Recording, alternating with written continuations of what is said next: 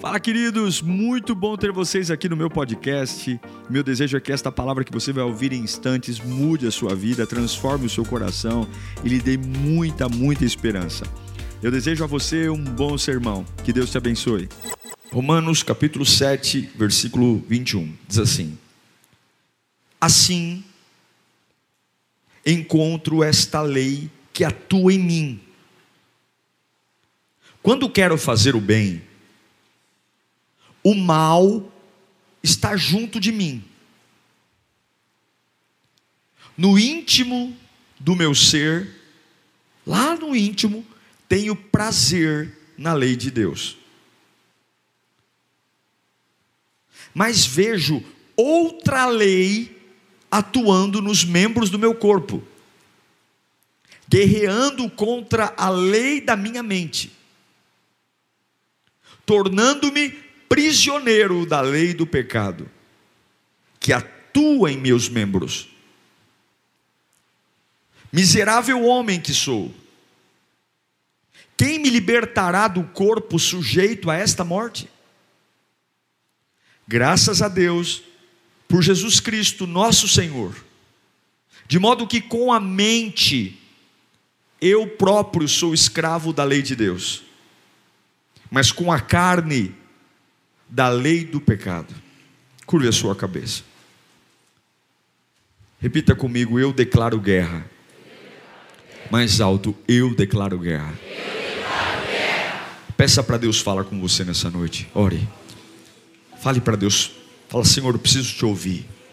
Eu preciso ir embora para casa com uma palavra. Eu preciso ir embora para casa com direção. Peça ao Espírito Santo. Você que está aí na tenda você que está em casa, você que está aí no hall, peça para Deus falar com você. Espírito Santo, nós precisamos tanto de Ti, meu Pai.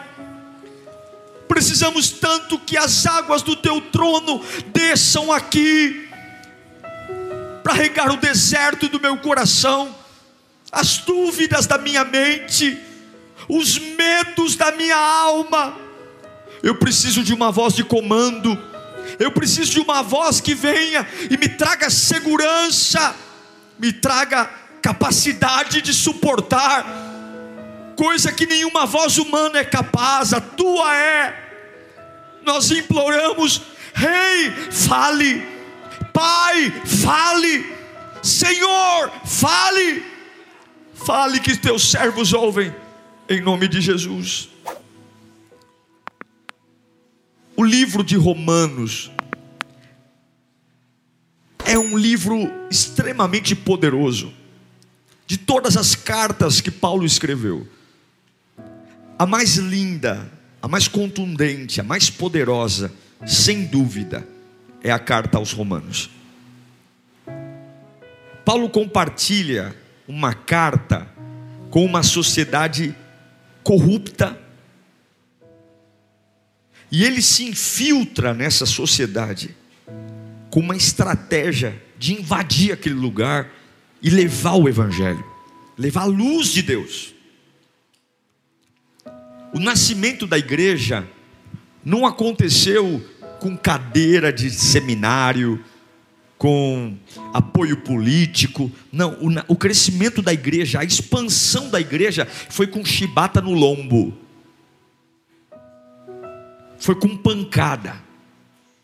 Eles se espalharam porque em Jerusalém, se ficassem, seriam mortos. E esses homens foram espalhados, e Paulo, um deles, para um período de impacto. Diga comigo, impacto. O deslocamento dos apóstolos, muito mais do que as conversões que eles geravam, as salvações, eram um impacto. Porque não adianta dizer que vou pregar o Evangelho se a minha pregação não dá impacto. Não é o movimento dos pés, não é o quanto eu falo, não é o quanto eu canto, não é o quanto eu prego, não é o quanto eu digo que sou crente, mas é o quanto eu impacto. Porque algo que se impacta não é mais o mesmo. Um carro que sofre o impacto, ele não é mais o mesmo. Uma pessoa que sofre o impacto, ela não é mais a mesma. Alguma marca fica. E o, o grande a grande evidência da igreja era o impacto. Onde esses homens pisavam, havia impacto. Pessoas, tanto para o bem como para o mal. O evangelho mudava. Porque tem gente que é como esteira, já viu esteira? Você fica correndo na esteira duas horas. Que energia desperdiçada. Eu poderia estar gastando a mesma energia chegar lá na praia. Mas você está correndo parado. Tem gente que a vida cristã é como correr numa esteira. É como estar numa escada rolante, gasta movimento, gasta energia, mas está parado. Não, não, o reino de Deus tem impacto. E, e, a pergunta que eu tenho que me fazer, já ouvindo isso, é: será que de fato eu vivo esse impacto? Eu tenho esse impacto? Essa, essa distribuição do reino de Deus, desses homens saindo de Jerusalém, o primeiro lugar para onde Paulo foi, foi para Éfeso. Éfeso era um lugar muito importante, havia uma rota comercial e havia uma estratégia para a igreja começar em Éfeso. Foi em Éfeso, Éfeso era um lugar muito rico, próspero, e a pregação do evangelho em Éfeso tornou a cidade, além de próspera, uma cidade muito diferenciada. Depois de Éfeso, eles foram para Atenas, Grécia, porque naquela época, hoje a língua universal qual é? É o inglês. Naquela época, a língua universal era o grego. Então, houve uma estratégia de montar a igreja em Atenas, pregar para os gregos para que se era a língua mais falada, que todos falassem do amor de Jesus na língua mais popular. Mas, logo depois de impactar Éfeso, impactar a Grécia, eles vão para Roma. Por que Roma? Porque Roma era o lugar perfeito. Roma era o império político. A força do Oriente estava em Roma toda a geografia do Oriente se submetia ao Império Romano, aos Césares. E agora eles vão, Paulo vai para Roma com o objetivo de pregar o Evangelho. E Satanás sabia que Paulo era uma ameaça. Satanás sabia que o estrago que Paulo faria em Roma, diante de toda a podridão que havia ali seria algo terrível. E não é à toa que, se você for ler a trajetória de Paulo para Roma, e Paulo vai para Roma como um prisioneiro, você vai ver que essa viagem não foi tranquila. O navio que levava Paulo aprisionado no porão, esse navio sofreu um náufrago. Houve, houveram tempestades contra esse navio.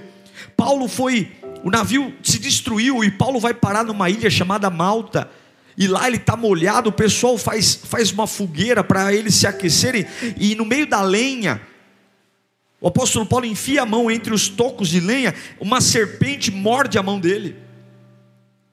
Há um problema enorme.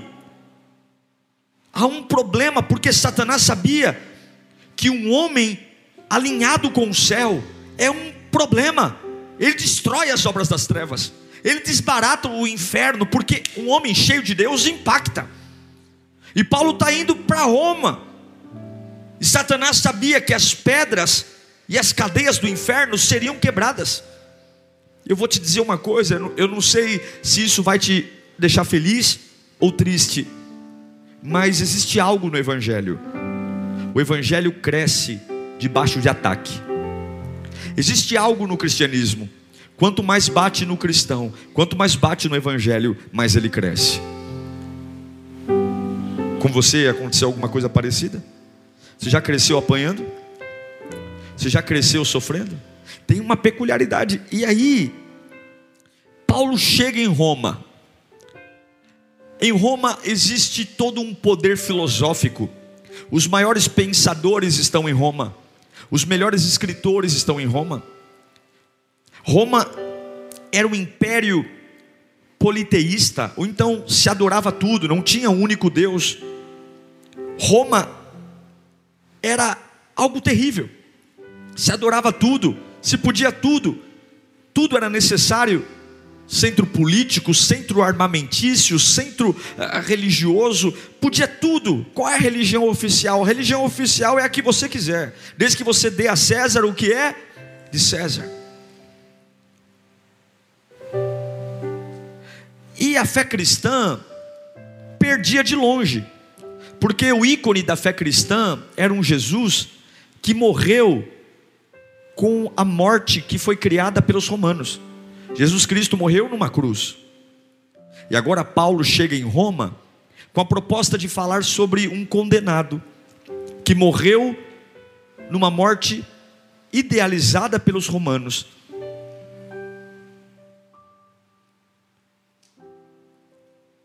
Não era fácil ser cristão. Não era fácil seguir Jesus. Não era fácil acreditar numa ideia de um Cristo que nasceu de uma virgem e no auge de seus 33 anos foi crucificado de forma grotesca, como numa cruz. Para um romano, a fé cristã sempre foi algo ridículo, uma história ridícula, uma história difícil de se entender, uma história complicada. Era mais fácil crer em Poseidon, em Zeus, em Atena, nos, nos, na mitologia grega ou na mitologia romana. Mas uma das coisas que eu aprendi é que Deus usa a loucura do Evangelho para hipnotizar aquele que se acha sábio. Realmente, a, a história cristã, sem olhar pelo campo da fé, é uma loucura. Mas, escute, o livro de Romanos é uma obra clássica, e especificamente o capítulo 7 de Romanos. Veja, quando você está num lugar e você sabe que existe toda uma pompa de filosofia, pessoas que se acham inteligentes, pessoas poderosas, endinheiradas. A primeira coisa que vem na nossa cabeça é: eu preciso impressionar essas pessoas. Eu preciso mostrar para elas que eu não sou qualquer coisa. E Paulo não era qualquer coisa. Paulo era Paulo estudou aos pés de Gamaliel. Paulo era um doutor. Paulo era um judeu estudioso. Paulo era poliglota. Paulo era um camarada você vê pela quantidade de livros e cartas que ele escreveu, ele era um homem extremamente culto. E ele era romano. Então ele chegaria em Roma e ele poderia usar toda a sua habilidade de filosofia, toda a sua habilidade de, de argumentação, tudo aquilo que ele estudou, toda a sua ciência, para que ele dissesse: se eu for mostrar minha inteligência, se eu mostrar minha capacidade, eles vão me olhar com respeito. Eles vão olhar para mim com dignidade, vão tentar me ouvir, e eu vou, vai ser talvez mais fácil pregar o Evangelho. Mas não é isso que Paulo faz. No capítulo 7, quando ele tem a oportunidade de falar sobre ele, quando ele tem a oportunidade, enquanto muitas pessoas querem ser respeitadas pela sua santidade, pelo seu dinheiro, querem ser respeitadas pela sua integridade absoluta, muitas pessoas querem ser respeitadas pela honra, pelo senso de justiça, Paulo vai lá e se expõe. Ele se expõe, coloca para mim de novo o texto que lemos no começo, Romanos 7. O discurso de Paulo é este Quando quero fazer o bem, o que, que ele diz? O mal está junto a mim. No íntimo do meu ser, lá dentro, eu tenho prazer na lei de Deus. Mas vejo outra lei atuando no membro do meu corpo, guerreando contra a lei da minha mente, tornando-me prisioneiro da lei do pecado que atua nos meus membros. Você conhece Paulo? Você sabe que ele é um camarada estudioso, que tinha uma inteligência refinada, que tinha uma estrutura suficiente para debater com qualquer doutor, para debater com qualquer filósofo. Mas o verdadeiro poder do Evangelho, e é isso que Paulo está nos ensinando, não é mostrar para as pessoas o quão alto nós somos, o quão capazes nós somos, o quão inteligentes nós somos ou quão diferentes somos, ou quão especiais somos, ou quão santos somos, ou quanto de madrugada eu oro, ou quanto eu sou crente há tantos anos e nunca me desviei, ou quanto a elite, mas o que impacta as pessoas é mostrar o quão comum nós somos. Paulo está dizendo: olha, eu não quero falar da minha faculdade, eu não quero falar de onde eu estudei, eu não quero falar do quanto eu sou bom, eu quero dizer uma coisa para vocês: há o bem em mim, mas há o mal em mim. Lá no meu íntimo, eu tenho muita vontade de fazer coisas boas, mas pra, posso falar a verdade? A minha carne é dominada por outras vontades. Há uma lei do pecado em mim. Paulo está dizendo: eu preciso lutar todos os dias. Eu preciso guerrear todos os dias para estar tá em pé. Se você quer ter uma vida cristã relevante, se você quer ser um cristão de verdade, se você quer que as pessoas olhem para você e sigam a sua fé, você só vai ser eficaz quando você desce do pedestal da santidade aparente e se humilha, dizendo que somos pecadores como todos, e todos os dias há uma guerra, e o que nos torna especiais é aquilo que recebemos da parte de Deus. Irmãos, isso é um entendimento extremamente poderoso, porque Paulo está dizendo: eu não sou perfeito, eu sou, e vou dizer a você, Paulo tinha uma envergadura muito maior que qualquer um de nós aqui, e ele não está fazendo média, ele não está dizendo que é perfeito, ele não está dizendo que é santo, ele está dizendo o seguinte: há uma guerra em mim. Uma parte de mim quer fazer o bem, e a outra parte quer fazer o mal, e isso eu enfrento todos os dias. É difícil para um homem, no palco da vida, se mostrar vulnerável. Hoje as pessoas querem se transformar em grandes gigantes, gladiadores, homens que não se entristecem, pessoas que aparentemente não têm crises.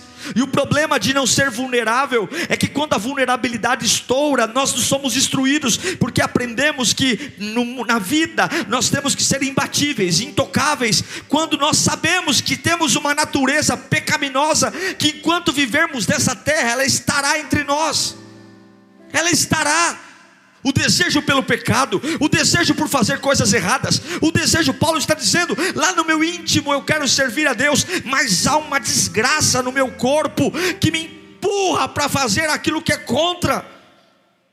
E eu aprendi através de Paulo que a cura não está em quando eu me sinto forte, não é quando eu mato no peito e digo, eu aguento, mas está quando eu consigo me sentir vulnerável. É dizer, eu estou numa cidade incrédula, há um monte de gente poderosa, há dinheiro, há fama, mas eu vou começar a minha carta, não falando deles, mas dizendo que eu sou tão miserável quanto eles. Eu encontrei Jesus, Ele mudou minha vida, Ele mudou meu nome, mas eu ainda enfrento uma guerra todos os dias. Todos os dias eu enfrento uma guerra. Todos os dias eu quero fazer o bem, mas tem algo em mim que não quer que eu faça o bem. Todos os dias eu tenho vontade de adorar, mas tem algo em mim que não quer adorar. Todos os dias eu tenho vontade de servi-lo, mas tem algo em mim que não quer que eu sirva. Sabe, irmãos, existe uma pressão enorme para você não ser vulnerável. Existe uma pressão enorme para você não olhar para você e reconhecer os seus pontos fracos, os buracos da armadura. Porque aparentemente ser vulnerável, se você é fraco e vulnerável, muitas amizades não interessam mais. Se você é fraco e vulnerável, algumas pessoas não têm mais interesse em você. Se você é fraco e vulnerável, para alguns você será descartável, porque a fé que a gente criou é uma fé inabalável, é uma fé imbatível, é uma fé que eu estou em pé todo dia, porque se eu não estou em pé todo dia, é, é, não, nós estamos em pé pela misericórdia existe uma pressão enorme. Paulo diz: quando eu quero fazer o bem, o mal está em mim. Ele não está fingindo. O grande apóstolo Paulo, que escreveu Coríntios, Romanos, Efésios, Timóteo, o grande apóstolo Paulo, que escreveu metade do Novo Testamento, o grande apóstolo Paulo, que foi decapitado e não negou a fé, ele está dizendo: quando eu quero fazer o bem, o mal está comigo. Eu sou um apóstolo de Jesus, e o mal está comigo. E hoje você vê crente novo, andando como anjo.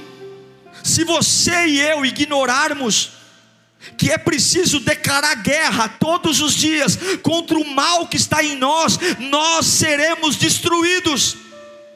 Se nós nos acostumarmos a uma vida de igreja, uma vida de culto, uma vida de pegar a Bíblia e ler na hora da igreja, se nós nos acostumarmos a cantar louvores bonitinhos e ignorarmos que, mesmo no meio da minha adoração, o mal está presente, mesmo no meio da minha pregação, o mal está presente, mesmo no meio das minhas vitórias, o mal está presente. Se eu ignorar que o mal está presente, eu serei derrotado, e é por isso que Paulo está se expondo, ele está dizendo: Eu prego muito bem, eu vou escrever grandes cartas, eu vou levantar grandes homens. Eu estou pregando o evangelho em quase toda a Ásia, mas eu não vou esconder. Não se iludam. Eu sou o grande apóstolo Paulo, mas quando eu estou pregando, quando eu estou pregando, quando eu estou ministrando, quando eu estou cheio do Espírito Santo, eu não posso mentir para vocês. O mal está presente. É como se ele dissesse: Eu luto todos os dias.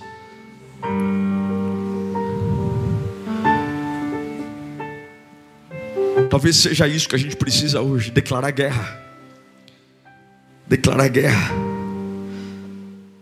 Paulo está falando: se o mal está presente, como é que eu posso fazer o bem? Ele está falando: existem duas coisas diferentes em mim: o meu corpo tomado pela lei do pecado e o meu espírito cheio da lei da vida.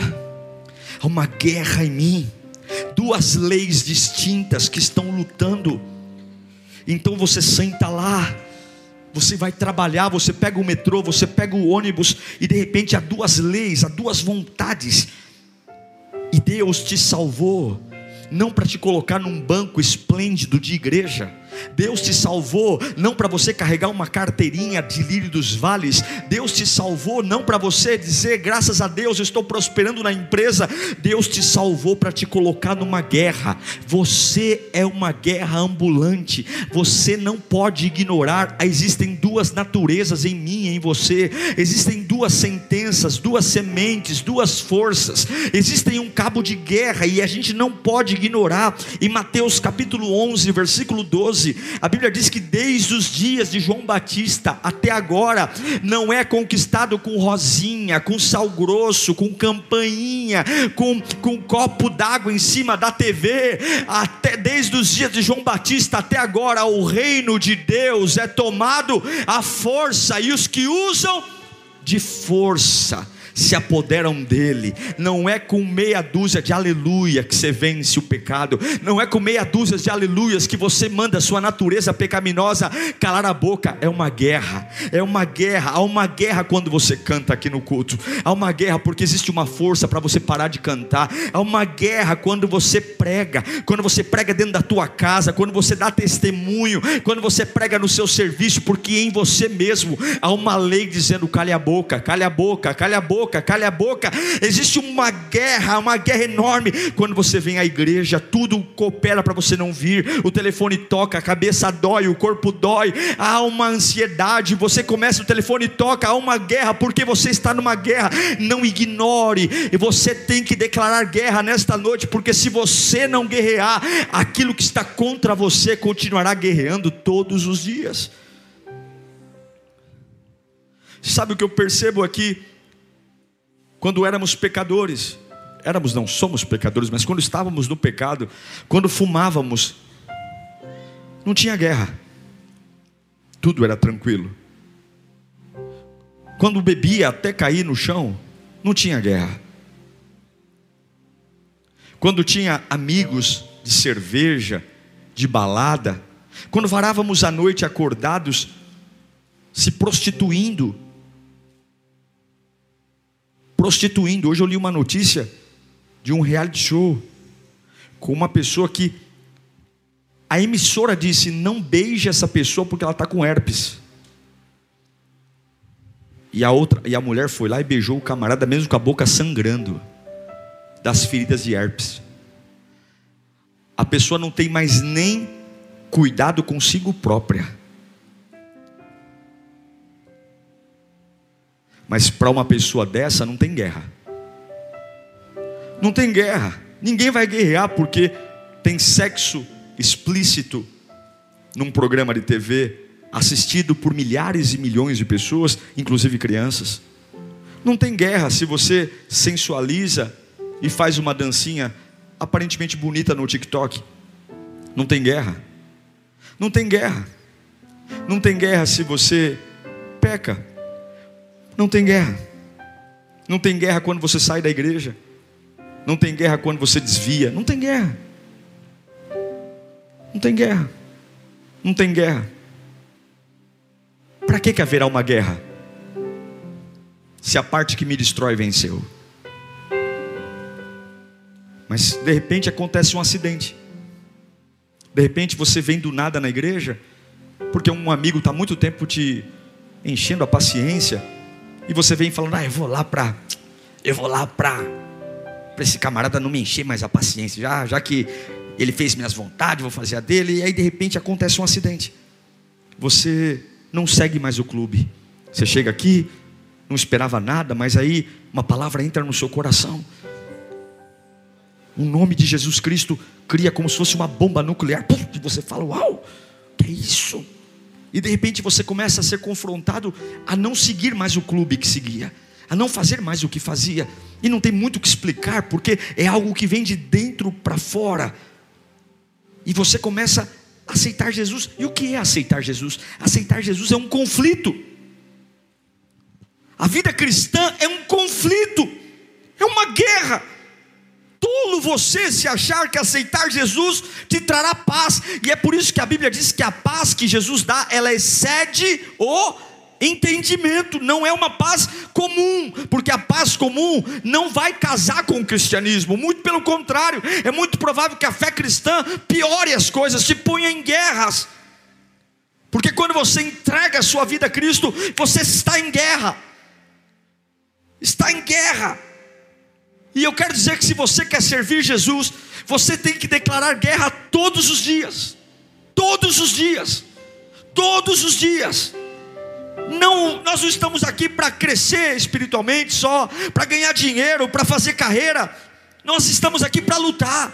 Você veio a esse culto porque você precisa lutar. Você está assistindo essa, essa pregação porque você tinha lutar. Porque quando a gente estava morando no pecado, vivendo no pecado, não tinha conflito, não tinha confusão, não tinha batalha, não tinha luta. Mas agora, agora uma outra lei do Espírito está tomando em mim. A Bíblia diz que o, o pecado impera no corpo, mas a lei de Deus impera na mente. É a luta da mente contra o corpo. Repita comigo: eu estou aqui para lutar e aí você vem num encontro como esse, e você tem um monte de coisa na sua vida, e aí você encontra Jesus, e ele olha para você e fala: Eu amo você, eu quero você na minha vida, eu vou mudar a sua história. E aí, o que, que vai acontecer? Vai acontecer uma guerra, mas eu quero que você vai, vai em frente, vai em frente. Mas, mas é difícil, é, é guerra, guerra tem sangue, guerra tem dor, mas eu quero que você vá. Eu quero que você entre no ringue, porque eu quero te dar a família que eu sonhei para você. Eu quero te dar a dignidade que eu sonhei para você. Eu quero que você entre em guerra. A paz vai acabar. As cortinas vão ser tiradas. Você vai entrar em guerra. Porque você vai dizer para esse espírito de carne que milita contra você que o teu redentor agora está do teu ladinho. E agora no ringue vai ter parada dura pro lado dele. O problema está na carne, mas eu vou encher a sua mente de palavra, eu vou encher a sua mente de renovação, eu vou encher a sua mente. Você tem que aprender a pensar direito, porque a sua forma de vencer a carne está aqui. É isso que Paulo ensina em 1 Coríntios capítulo 2, versículo 15. Olha esse texto. Mas quem é espiritual discerne todas as coisas, entende todas as coisas, e ele mesmo por ninguém é discernido. Pois quem conheceu a mente do Senhor para que possa instruí-lo? Nós, porém, temos a mente de Cristo. É por isso que o inimigo está atrás da sua cabeça, porque ele sabe que ele já tem a sua carne, e se ele tiver a sua cabeça, ele terá tudo. A nossa carne nunca será de Deus. A gente pode, é como algumas doenças incuráveis, é como o HIV, por exemplo. O HIV é uma doença que hoje se controla, mas não tem cura. Se uma pessoa tem AIDS e toma o coquetel todos os dias, ela consegue viver normalmente, sim ou não? Porque o vírus fica dormente. O pecado é como tomar um coquetel todos os dias do Espírito Santo.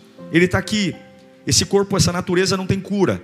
Só quando Jesus voltar que a gente vai para um lugar que não vai ter mais dor, mais choro. Mas se eu tomo o coquetel Espírito Santo todos os dias, a minha carne fica controlada, o meu pecado fica controlado, o meu desejo de me afastar de Deus e eu eu domo essa natureza que não quer Deus, que não quer Deus, como através da minha mente. Mas se eu não tomo o coquetel Espírito Santo todos os dias, essa natureza cresce, domina, toma conta. Não subestime a força do pecado em você. Não subestime a capacidade que o pecado pode gerar de você simplesmente se afastar de Deus. De Deus não fazer mais parte da sua vida. Eu conheço pessoas irreconhecíveis que anos atrás choravam na presença de Deus e hoje abrem a boca cheia de dente para dizer: Eu não creio mais em Deus. Eu conheço pessoas que davam a vida pela casa de Deus, que matavam e morriam para estar num culto, e hoje satirizam a obra, a igreja, porque perderam suas mentes. O diabo já tem seu corpo, e se ele tiver sua mente, acabou. E é por isso que Paulo diz que o culto que agrada a Deus é o culto racional. Não é a lágrima que eu canto na hora que eu choro na hora do louvor, não é, não é o arrepio que dá quando eu canto, não, não, é o que eu decido. É o que eu escolho com lágrima ou sem lágrima, com dor ou sem dor, com amigo ou sem amigo, e é por isso que o inimigo está atrás da sua cabeça. E se você não declarar guerra hoje, ele já tem sua carne e ele vai ter sua cabeça, acabou. Você tem que editar a sua vida. A nossa natureza não existe para ter santidade. Santidade não é um movimento natural. Se você não tiver uma cabeça para dizer a partir de hoje eu vou organizar minha vida para ter santidade, naturalmente nós nunca teremos santidade. A nossa natureza não está projetada para perdoar inimigos. Nossa, natureza está projetada para odiar pessoas, para fazer mal para as pessoas, para caluniar, para fazer fofoca. Mas se eu não curar minha mente, eu nunca vou ter a capacidade do que a Bíblia ensina. Perdoe seus inimigos. A minha natureza não está projetada para ser uma pessoa agradável. A minha natureza está para ser egoísta passar por cima de todo mundo. O meu sonho é mais importante com cada um, e quem estiver no meu caminho eu atropelo, eu passo por cima, porque o que importa é eu vencer, é eu crescer. E aí vem Jesus dizendo que aquele que quer ser o primeiro, seja o último, aquele que quer ser servido, primeiro sirva. Se eu não guerrear, a minha natureza nunca vai entender o que Jesus está ensinando. Se eu não guerrear, eu nunca vou querer batizar. Tem gente que está a vida inteira dizendo: quando eu sentir, eu me batizo. Se eu não guerrear, eu nunca vou ser um dizimista. Se eu não guerrear, eu nunca vou ser um ofertante. Se eu não guerrear, eu nunca vou restaurar meu casamento. Se eu não guerrear, eu nunca vou dar outra face. Se eu não guerrear, eu não vou ser membro de uma igreja. Nunca porque um dia é porque a igreja tem parede preta, o outro dia é porque o irmão olhou feio para mim, o outro dia, se você não guerrear, sua vida cristã não vai existir. Pode ir para a igreja azul, vermelha, igreja com célula, igreja com reteté, igreja calma, igreja antiga. O problema não é a igreja, o problema é que você não quer guerra. E não tem vida cristã sem guerra sem luta. E não vê que essa papagaiada de contar para os outros, eu não sei o que está acontecendo comigo, um desânimo se apoderou de mim. Eu fico impressionado com gente que tem mês que está passando por cima de capeta, satanás. O outro mês parece um derrotado, dá até dó. Está lá, que, que é isso? Tem mês que está na carruagem de fogo, enfrenta pomba gira, preto velho. No outro mês, não tem coragem de dar paz ao Senhor, não consegue abrir a boca. Parte do Senhor, nem, nem. Que foi? Nada não.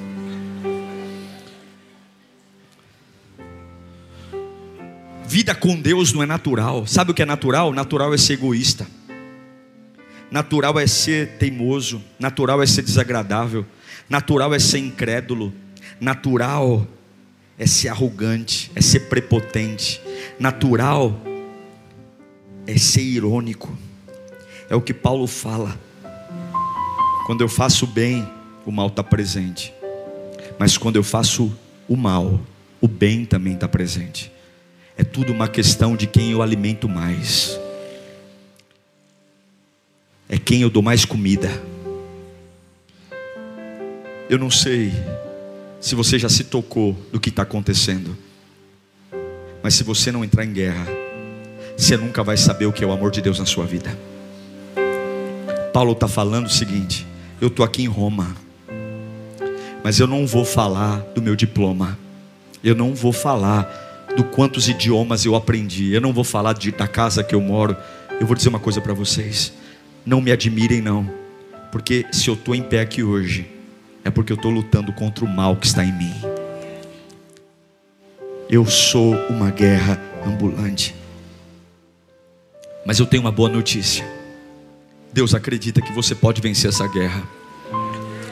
Eu acredito que você é o braço de Deus contra as mazelas do inferno nessa terra.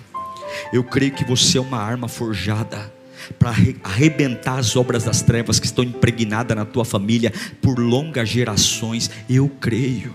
Eu creio que essa guerra você pode vencer.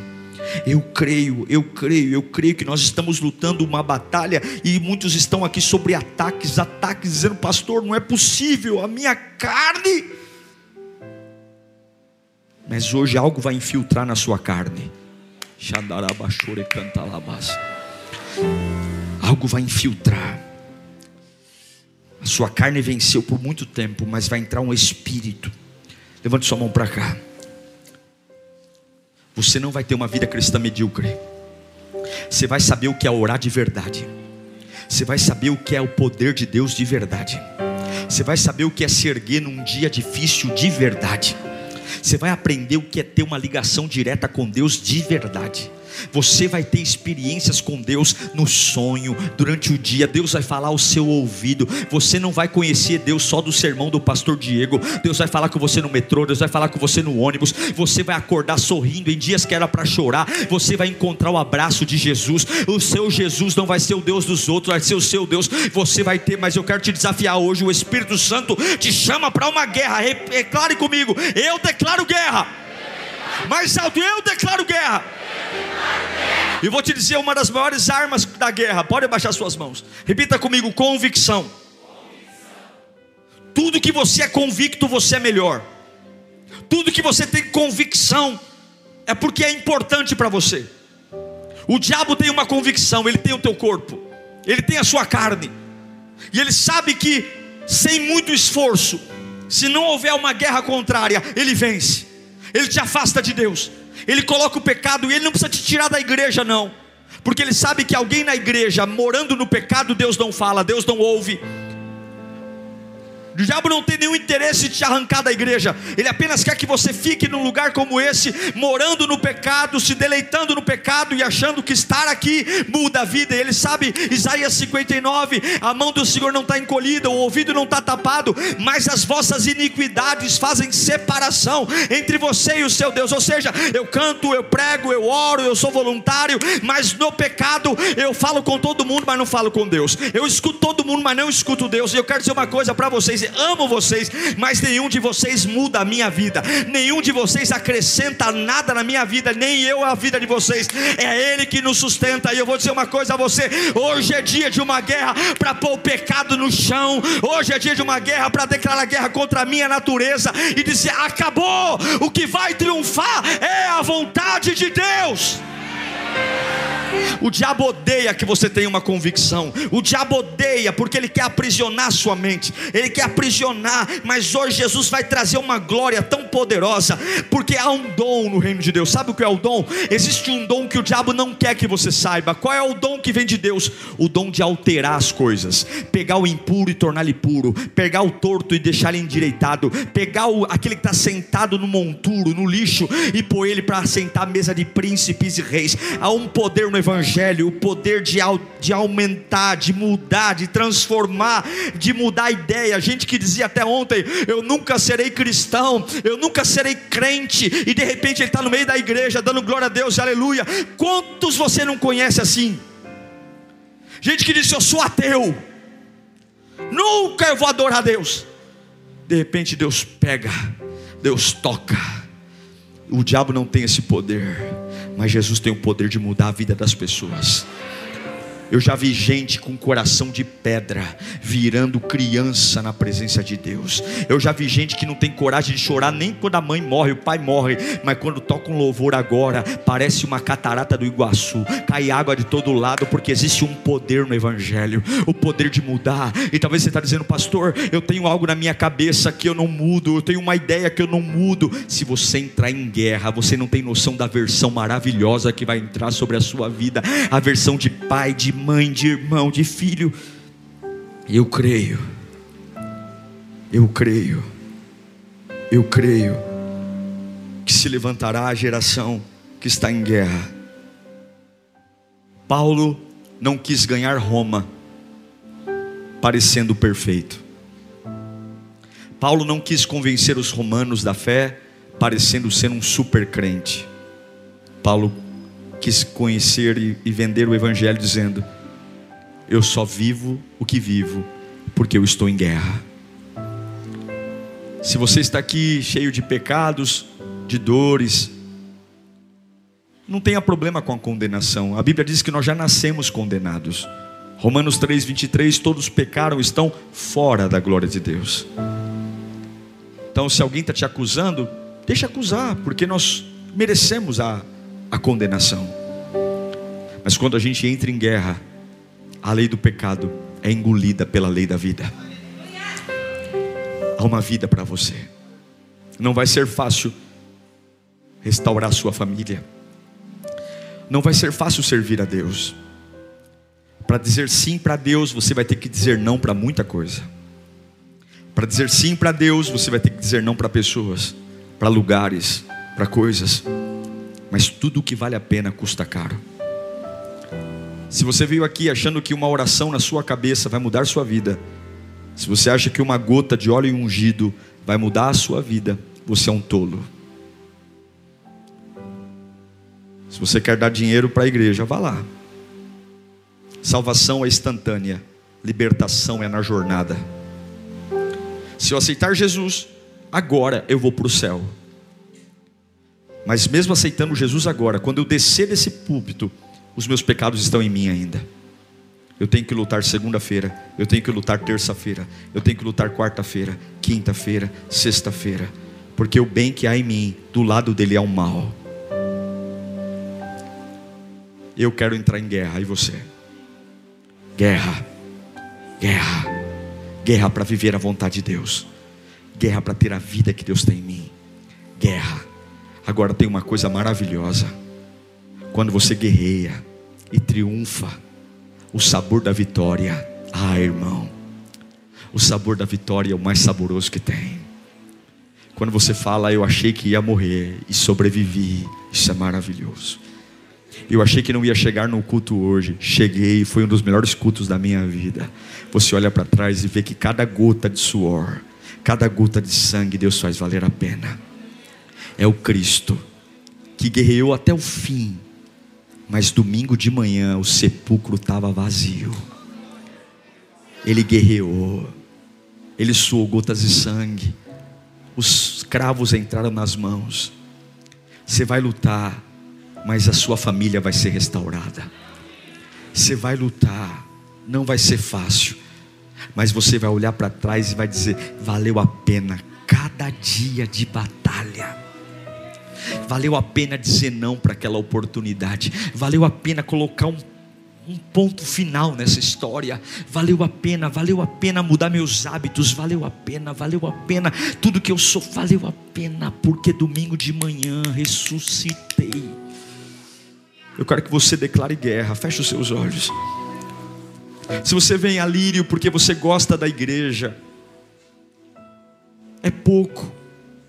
Se você vem aqui porque você acha legal as minhas pregações, é bobagem. Se você gosta porque te alivia, igreja não é consultório psiquiátrico e muito menos consulta psicológica. Nós viemos aqui porque estamos em guerra, porque existe uma força que quer matar, roubar e destruir. E ela vem contra nós com tudo, com tudo. Enquanto a gente fica se fazendo de forte, santarrão, porque afinal de contas, as pessoas não podem ver minha fraqueza, afinal de contas, eu sou um super crente. Eu sou um super crente. Não, eu aguento tudo. Paulo abre a boca e fala: Não se iludam comigo, porque o bem que eu quero fazer tem um mal que quer que eu não faça.